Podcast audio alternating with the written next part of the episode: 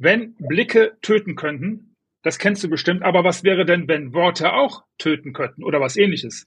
Und was das genauso bedeutet und was Worte auch Wundervolles für dich tun können, naja, und für alle Menschen. Und was das wiederum mit der kleinen Zaubershow im Kinderzimmer, den Gottesdiensten und dem Wort muss zu tun hat, darum geht's heute. Bleibt dran. Bereit für die So geht Show? Die Show, die Wissen teilt? Mach dich bereit für diese neue Folge. Los geht's! Heute bei mir die Frau, die mit ihrem Bühnenprogramm Ich erschaffe durch mein Wort Menschen zum Nachdenken bringt, weil ja Worte auch gedacht werden. Weil eben genau das ein ganz, ganz wichtiger Punkt ist. Wie das alles funktioniert, ist ihr Thema. Heute bei mir Autorin, Coach, Therapeutin und Wortkünstlerin Marion Haupt. Schön, dass du da bist, Marion. Hallo. Ja, ich freue mich auch, lieber Markus. Lass uns direkt starten mit dem Thema und dem Teil Worte und was die zum Thema Selbstbewusstsein tun. Welche Rolle spielt Sprache bei der Entwicklung unseres Selbstbildes und damit, wenn ich dich richtig verstanden habe, auch unseres Selbstbewusstseins? Oh, eine große Rolle.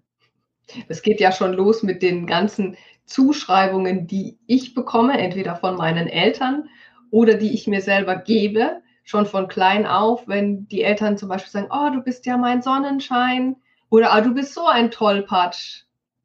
Oder ja, Mathe, das kann der Peter nicht so gut, das ist nicht so seins.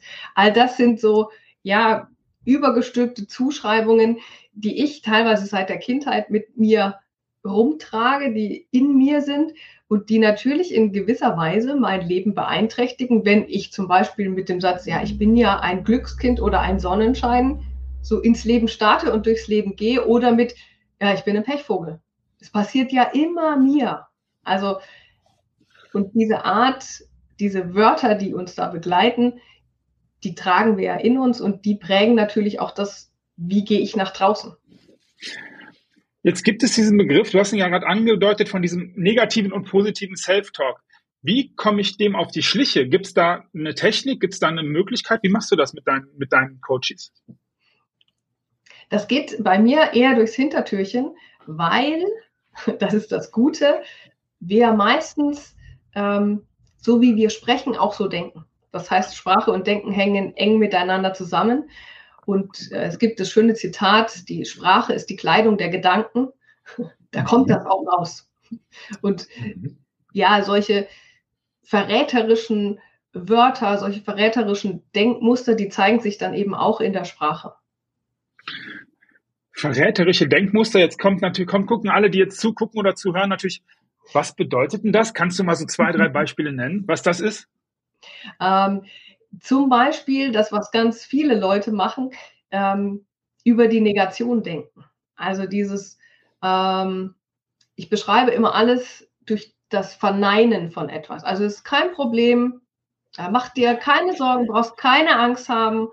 Oder auch ähm, beim Loben, ne? Das war gar nicht schlecht.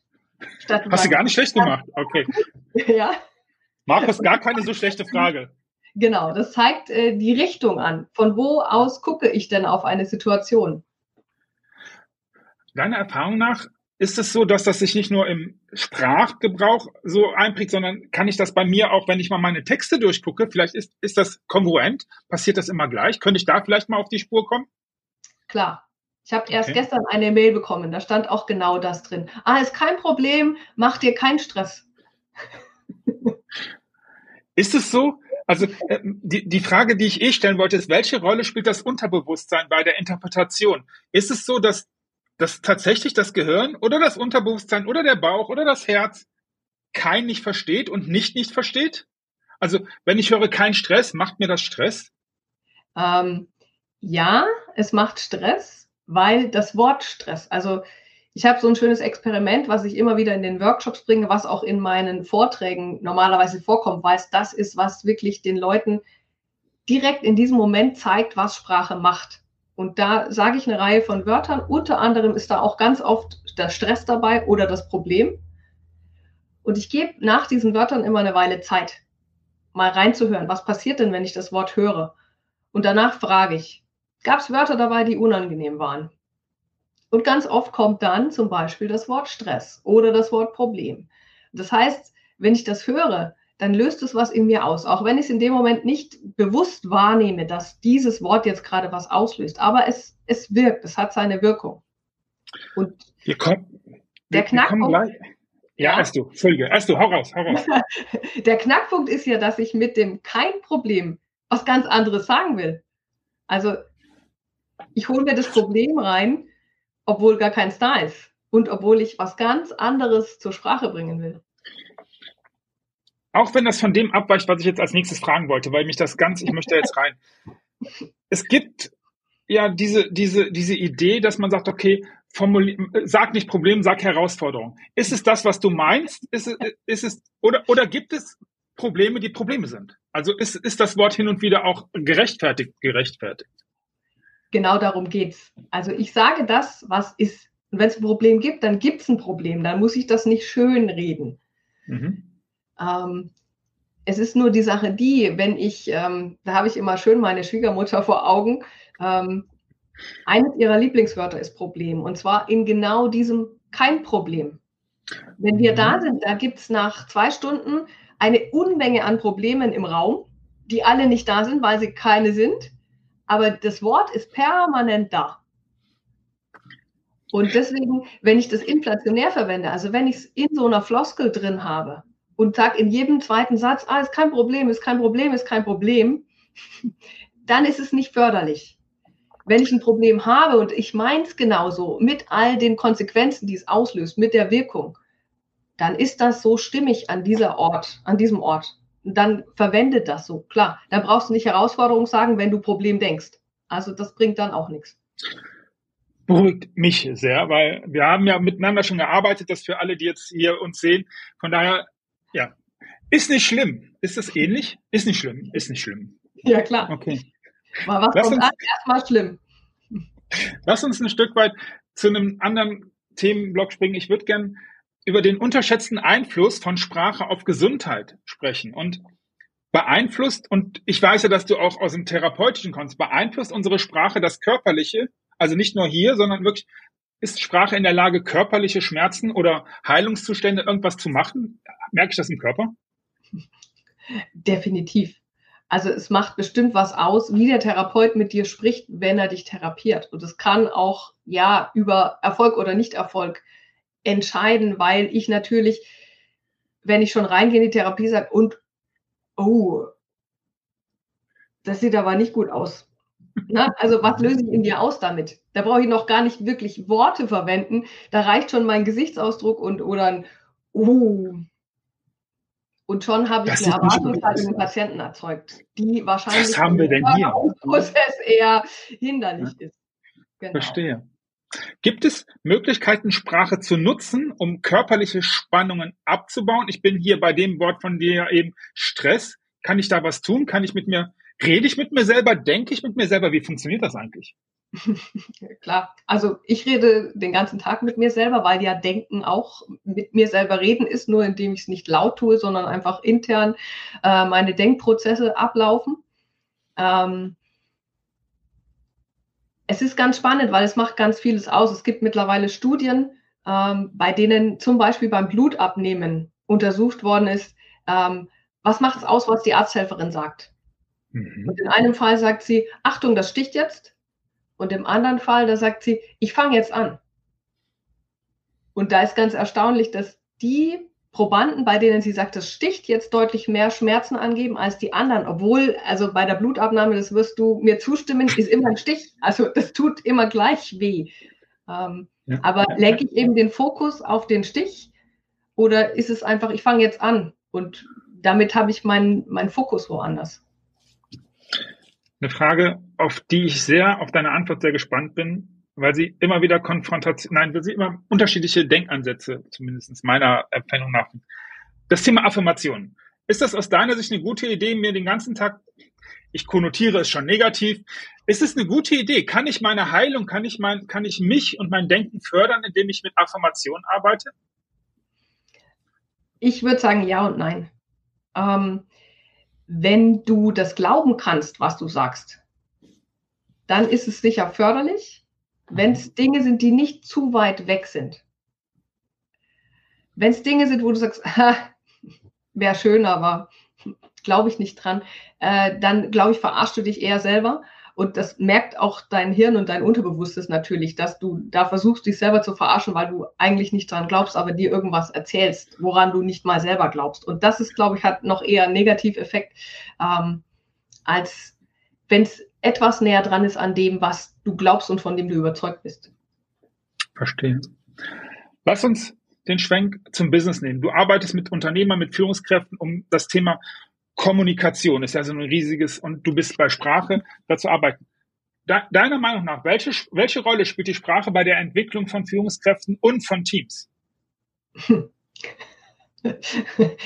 es ist die größte Rolle, würde ich sagen, weil wie führe ich denn? Also ich führe meine Leute darüber, dass ich mit ihnen spreche, dass ich ihnen sage, das war gut oder das war eben schlecht.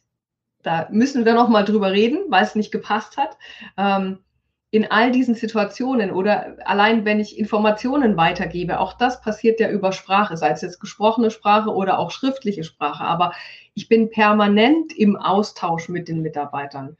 Äh, ich kann auch allein dadurch, wie ich mit den Leuten spreche, schon mal schauen, habe ich denn da eine gute Basis? Kommt das, was ich sage, überhaupt an? Ist der überhaupt empfangsbereit für das, was ich ihm zu sagen habe?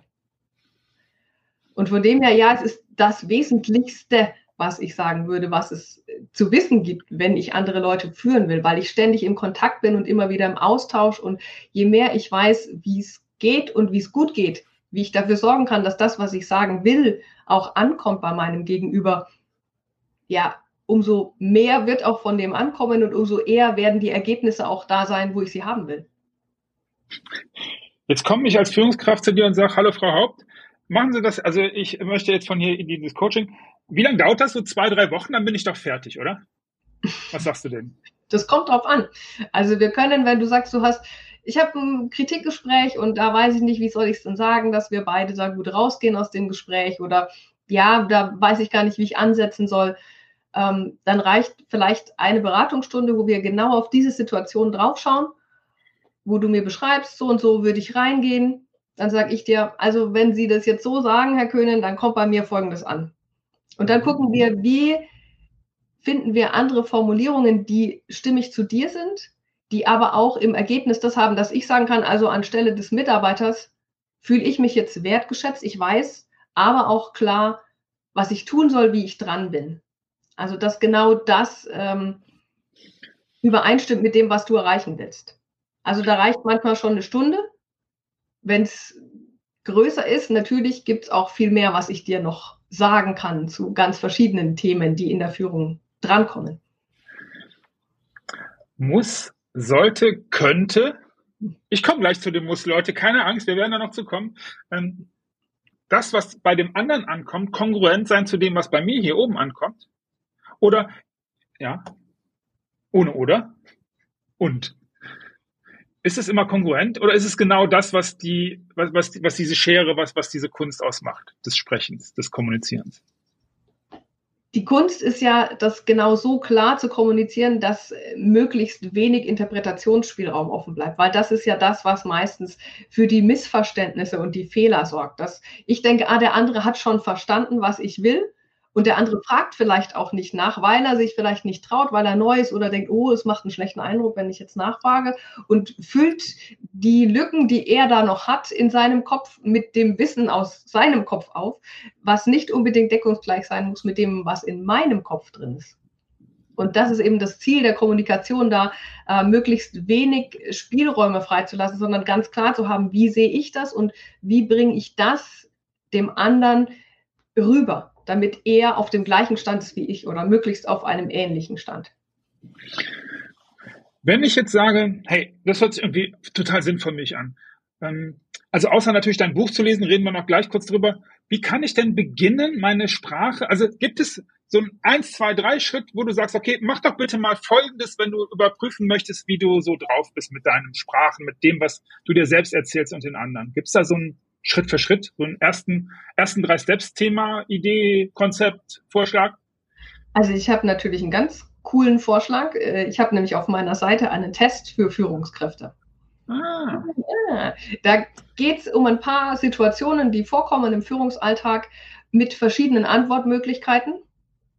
Und ja, dementsprechend, was du auswählst, kann ich dir dann sagen, ja, es kommt überwiegend gut an oder mh, hm, da ist vielleicht gut, wenn wir nochmal drauf schauen. Also das wäre ein erster Schritt. Sehr gut. Sinnvoll, dass ich deine Seite eingeblendet habe. Nun ja, okay. Vielen, vielen Dank bis hier. Jetzt, liebe Leute, und das ist natürlich das, was jetzt kommt, haben wir noch gar nicht über das Thema Gottesdienste, Kindergarten, Kinderzimmer, Magie und das Thema Muss gesprochen. Bleibt bitte kurz dran, gleich geht's weiter.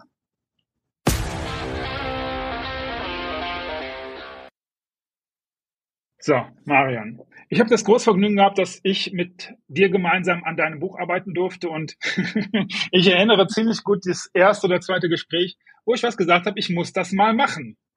Was ist da los mit dem Muss? Ja, ich musste früher auch alles. Also ähm, bevor ich mit dem Thema Sprache so in Berührung gekommen bin, dass es mich so gepackt hat, ähm, da musste ich auch alles. Und zwar von morgens aufstehen um sechs ganz schlimm, ähm, bis so meine To-Do-Listen, schauen, dass die Kinder rechtzeitig aus dem Haus gehen, meine Aufgabenpflichten abarbeiten, Patienten behandeln, da, da, da, da, da. Das hat sich bei mir wirklich durch meinen ganzen Tag gezogen und ich musste dann abends auch rechtzeitig ins Bett gehen, damit ich am nächsten Morgen wieder einigermaßen ausgeruht war für den nächsten Tag, weil da musste ich ja wieder aufstehen. Also es war in fast jedem meiner Sätze ein Müssen drin. Und wie, wie sprichst du jetzt mit dir? Zufälligerweise habe ich ähm, eine Trainerin kennengelernt, die uns genau auf dieses Wort aufmerksam gemacht hat und uns auch eine Lösung präsentiert hat. Weil das war nämlich meine nächste Frage, auch als sie gesagt hat, naja, wie oft verwendest du denn das Wort? Und ja, ich habe dann gesagt, naja, aber was soll ich denn dann sagen? Also ich habe mir das ja alles nicht ausgesucht, ich muss das ja. Und da ist der, der Trick, es einfach wegzulassen das funktioniert in den meisten Fällen und ist in den meisten Fällen auch das, was wirklich stimmig ist. Weil ich höre ganz oft, ah ja, ich sage jetzt immer, ich will oder ich darf oder ich möchte.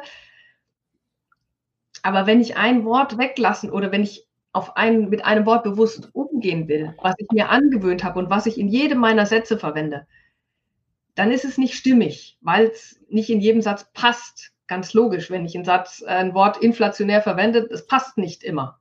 Und wenn ich jetzt anfange und ersetze das Wort durch ein anderes, passt auch das nicht immer. Also wie ich möchte um 6 Uhr aufstehen, ähm, nee, ich darf. Nicht. Auch, oder ja, ich darf. Ja. Also darf ist noch schlimmer, wo ich sage, wow, ist ja toll, aber sorry, ich will das nicht. Sind, sind wir da mitten in der, was du eben gerade angedeutet hast, in der Affirmation, wenn ich es mir selber nicht glaube, dass ich ihr mehr Schaden anrichte und deswegen, ich stehe um 6 Uhr auf, Ende der Durchsage? Ja. Kein Interpretationsspielraum. Genau das Thema, weil wenn ich mir sage, oh, ich darf ja um 6 Uhr aufstehen, ja, also das ist genau das, also da verarsche ich mich selber, sorry, weil ähm, ist toll, dass ich es darf, wie ich auch ähm, vielleicht putzen darf, aber ähm, das hm. macht es auch nicht besser, wenn ich keine Lust drauf habe. Wenn man über dich ein bisschen forscht, dann kommt man auf Zaubertricks im Kinderzimmer. Kannst du dich an deinen coolsten Trick erinnern und welchen muss, mussten haha, deine Eltern am häufigsten ertragen? Du bist ja echt ähm, in die Tiefe gegangen. ich merke schon. ähm, nee, kann ich dir tatsächlich nicht mehr sagen, welche der coolste war. Ähm, wahrscheinlich lag es daran, ähm, ich bin so ein Pareto-Mensch. Ähm, mhm. ich bin nicht so der, der stundenlang übt. Und das wäre beim Zaubern allerdings, also das muss ja gut händisch so gemacht werden, dass das äh, so nebenher geht und ganz viel mit ähm, Lenken der Aufmerksamkeit und so weiter. Und da hatte ich zu wenig Lust, mich da wirklich so in die Tiefe hineinzuversetzen und so lange Zeit mit Üben zu verbringen, dass es da keinen äh, coolen Zaubertrick gibt, ähm, den ich da noch, noch wüsste. Das Buch, ich muss, haha, da ist es wieder, dir was sagen, dein Buch, an dem wir gemeinsam arbeiten, Worte, die dein Leben verändern. Ähm, das basiert ja, und das ist das, worauf ich jetzt im nächsten Schritt gerne was äh, hinaus möchte, ist auf, auf deinem Bühnenprogramm. Wenig, mhm. mehr, mehr oder weniger. Mhm.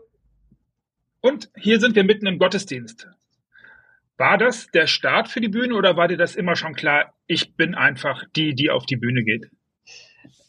Ich habe das vollkommen unabhängig voneinander gesehen. Also es hat sich irgendwie so ergeben, dass mit dem Schulgottesdienst, ähm, wir hatten da Projekttage und ja, teilweise gab es irgendwie keine so geschickten Projekte und dann dachte ich, ach, dann mache ich Schulgottesdienst, Schulgottesdienst zwei Tage und es war ganz nett und meine zwei Freundinnen waren dabei und so ist das entstanden und irgendwie in einem stand ich dann auch mal vorne und habe die Lieder mit vorne ins Mikro gesungen. Das war aber tatsächlich so aus dem Moment heraus entstanden, nicht geplant. Ähm, die Leidenschaft zur Bühne habe ich nie im, im Gottesdienst gesehen, sondern schon eher in der Kindertanzgruppe, in der Kinderschauspiel- oder Theatergruppe, in der ich äh, eine Zeit lang war. Also das gab es schon durchaus, aber habe ich die Verbindung habe ich noch nie hergestellt. Es ist schön, dass du die Verbindung so schnell herstellst. Ich dachte mir, ich frage mal. Ich dachte mir, ja. ich muss mal was fragen. Und ja. da sind wir direkt bei einem nächsten Thema, was mir wichtig ist, und zwar machst du ja im, also wie gesagt, ich sage Wortakrobatik und was du ja tust, ist beeinflussen. Also wir wollen ja mit unseren Worten uns selbst beeinflussen, andere beeinflussen. Und ist es so, also es könnte dir jemand mal vorgeworfen haben, dass mit verbesserter Kommunikationsfähigkeit, je besser man seine Worte gebrauchen kann, sofort auch das Thema Manipulation nicht weit ist. Was sagst du diesen Menschen? Ich sag diesen Menschen, dass du immer wirkst. Also du hast, sobald du, also nee, du brauchst dann noch nicht mal den Mund aufmachen. Wie gesagt, hatten wir ja vorhin in der Therapie. Also ne, ich, ich betrete einen Raum und ich gucke vielleicht auf dieses Bein, was der Patient mitbringt oder diese Narbe, die er hat, mit einem entgeisterten Gesichtsausdruck und damit löse ich auch was in dem anderen aus. Das ist ja dann auch Manipulation oder nicht? Oder also, wo fängt das an? Wo hört es auf? Und die Haltung, mit der ich das tue, die ist immer für den Menschen. Es geht viel in meinem Sprachkonzept oder dem Lingua Eterna Sprachkonzept, mit dem ich arbeite, um die Wertschätzung des anderen. Es geht um meine Haltung, wie stehe ich dem anderen gegenüber, weil auch das transportiere ich mit. Also wenn ich jemand anders nicht leiden kann, dann hört sich schon mein Guten Morgen ganz anders an und das hört der, also das ist, das ist schon hörbar. Es ist übrigens, Leute, nicht so, dass Marion mein Skript kennt. Ich wollte gerade genau in das, in das Thema, man kann eine Menge sagen, ohne was zu sagen. Wie mhm. groß würdest du sagen, ist das Thema Körpersprache, alles, was um das Wort herum geschieht, an dem beteiligt, vielleicht prozentual oder wie auch immer du das beschreiben möchtest, zu dem, was bei dem, der es hört, sieht, fühlt, spürt, ankommt? Äh, es gibt ja diese schöne Studie von damals, äh, von Merabian, glaube ich, heißt er, mhm. dass die Körpersprache so viel überwiegt und dass das gesprochene Wort eigentlich relativ äh, wenig ist. Allerdings wird die aus dem Kontext gerissen. Das, das ist die mhm. Sache, weil wenn ich jetzt jemandem erklären soll, wo er in welcher Schublade meine Socken findet, dann wird das mit Körpersprache schwierig. Also Und darum geht es ja ganz viel im Führungskontext. Also wenn ich Mitarbeitern was erkläre, äh, klar wirkt meine Körpersprache auch. Und vor allem ist es, äh, worauf es ankommt, eben wieder diese Stimmigkeit. Also wenn ich jemanden nicht leiden kann und ich setze das schönste Lächeln auf, das aber nicht von innen kommt, sondern nur so mhm. aufgesetzt ist, na, dann wird auch das ankommen, weil schon, wie gesagt, meine Stimmlage anders sein wird, wie ich mit dem spreche. Lass mich noch eine Frage stellen, weil ich glaube, hier ist eine Überprüfung, auch für mich, ich halte das immer für ganz, ganz wichtig. Ich habe früher, immer noch, heute, darf ich, möchte, könnte. Ich bin Opfer der Umstände. Wie entlarve ich gerade dieses Opfersein in meiner Sprache? Gibt es da so Signalwörter, auf die ich mal genau achten sollte? Ganz genau achten sollte? Ja, also ein ganz klares Opferwort ist das Müssen, weil du dich mhm. damit ähm, ja, die Verantwortung wegschiebst, ist ja nicht das, was du dir ausgesucht hast, sondern irgendwer hat das bestimmt, dass du das musst. So wie ich auch aufstehen musste, war nicht meine Entscheidung. Doch ist es, ne? ähm, es sind Formulierungen, die sich viel auf das Mann beziehen, die nichts mit Mann? mir zu tun mhm. haben. ähm, oder auch. Entschuldige, lass mich reinspringen. Ja? Da kann man nichts machen. Ist das so? Da kann man nichts machen. Nee. Okay, okay, ja, okay. Mhm. Ja. Oder eben im Passiv. Also auch das Passiv zeigt, zeigt viel. Ähm, ich bin beschuldigt worden oder es ist äh, über meinen Kopf hinweg bestimmt worden, also hat nichts mit mir zu tun, ich komme da nicht vor ähm, und ich nehme mir damit natürlich auch die Macht. Hilf mir bitte mal kurz. Oder und, äh, ja. ich bin beschuldigt worden. Wie kann ich das aktiv? Ich wie, wie kriege ich das aktiv gelöst? Wie kriege ich es aktiviert, sodass es was mit mir zu tun hat und ich dann auch in die Verantwortung komme und damit auch in die Steuerung? Weil so verstehe ich die, die Idee. Ja, ja. benenne das, wer hat es getan? Also die Kollegen oder der ah. Franz und der Klaus haben mich beschuldigt, das und jenes getan zu haben. Und damit habe ich aber eine Möglichkeit, dagegen anzugehen. Weil, ah, die waren das und was mache ich jetzt daraus? Also es macht mich nicht in diesen, oh, ich bin beschuldigt worden und Ende. Ne? Also das ist so eine Sackgasse. Da hört es auf ah. und ich bin so arm. Ich habe ein schön, noch ein super schönes Beispiel, ja. gerade für das Passiv. Von einem Freund, der erzählt hat, das Sexleben in unserer Ehe, das ist vor ungefähr zwei Jahren eingestellt worden. Natürlich nicht von ihm. Ah ja, ja, ja, ja. Also wer war beteiligt? Keine Ahnung. Eine höhere Macht vielleicht hat es bestimmt, dass jetzt nichts mehr läuft oder also ja, aber was macht es?